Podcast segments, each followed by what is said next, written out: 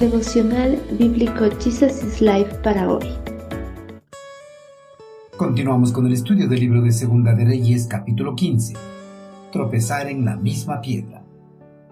Zacarías, hijo de Jeroboam, comenzó a gobernar Israel durante el año 38 del reinado de Usías en Judá y reinó en Samaria seis meses. Zacarías hizo lo malo a los ojos del Señor, igual que sus antepasados. Se negó a apartarse de los pecados que Jeroboam, hijo de Nabat, hizo cometer a Israel. Entonces Salum, hijo de Jabes, conspiró contra Zacarías, lo asesinó en público y ocupó el trono en su lugar. Así se cumplió el mensaje que el Señor le había dado a Jehú cuando dijo, Tus descendientes serán reyes de Israel hasta la cuarta generación. ¿Alguna vez usted se ha tropezado con la misma piedra? Me imagino que sí, pues la realidad es que el hombre es el único ser que se tropieza dos veces con la misma piedra. De tropezar y tropezar, hay algunas personas que llegan a, encariñarse de la piedra y terminan cayendo no solo una, sino varias veces más en la misma piedra. Aunque las caídas en muchas veces sean muy dolorosas, las personas se niegan a aprender de sus errores. Zacarías, el monarca del reino del norte, conocía la trágica muerte de sus predecesores en el trono de Israel, por no haber gobernado bajo los lineamientos del eterno Creador, pero a pesar de ese conocimiento, prefirió seguir los mismos pasos que ellos, conduciéndose de esa forma a compartir el mismo destino. Tras la muerte de Jeroboam II, su hijo Zacarías le sucedió en el trono de Israel. El monarca gobernó Israel durante el año 38 del reinado de Usías en Judá y reinó en Israel seis meses. En su reinado, siguió los mismos pasos que sus predecesores. No gobernó bajo la autoridad y la dirección del eterno Creador. Por lo contrario, rindiendo culto a los becerros de oro en Dan y Betel, alentó a Israel para que pecara al adorar ídolos, al igual que lo había hecho Jeroboam, hijo de Nabat en el pasado. Zacarías, al no apartarse de los pecados de sus predecesores, selló el destino de su corto reinado en Israel.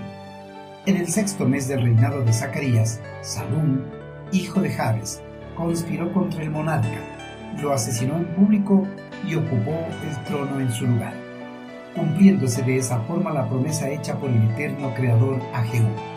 Zacarías fue asesinado en Ibleán, un poblado en el valle de Jezreel, cercano al lugar donde Jehú mató a Ocosías. Su muerte marcó el fin de la dinastía de Jehú, siendo Zacarías la cuarta generación que Dios había prometido a Jehú que se sentaría en el trono de Israel. La conspiración de Salum fue seguida por un cambio dinástico que fue uno de los varios que se produjeron en un breve periodo de 20 años. Una vez muerto Zacarías, Salum empezó a gobernar en el reino del norte. El nuevo monarca no pertenecía a la familia real. Por eso, esta ascensión al trono de Israel tuvo como consecuencia un periodo de guerra que duró 30 años, dejando finalmente el reino de Israel en manos del rey de Asiria. Queridos hermanos, el eterno Creador había escogido a Jehú para destruir la casa de Acab y liberar al reino del norte de la adoración a Baal. Como Jehú había hecho bien ese trabajo, Dios le prometió que su familia iba a gobernar sobre el reino de Israel pero por cuanto volvió al pecado de Jeroboam. El Señor estableció que el gobierno de la dinastía de Jehú solo sería por cuatro generaciones. El último reinado de la casa de Jehú en Israel fue corto, debido a que Zacarías, su descendiente, siguió los caminos perversos de Jeroboam. Hermanos, Zacarías conocía el destino que le esperaba si no se apartaba de los caminos de Jeroboam pero a pesar de eso no se apartó. Siguió el ejemplo de sus predecesores, tropezando una y otra vez en el mismo pecado condenado por el Señor. Al igual que la descendencia de Jehú, los cristianos no nos apartamos de las cosas que le desagradan a Dios. Seguimos una y otra vez cometiendo los mismos pecados, ofendiendo de gran manera al Señor. Para no tener el mismo destino que la descendencia de Jehú, debemos apartarnos de todo lo que nos hace tropezar en nuestra vida cristiana.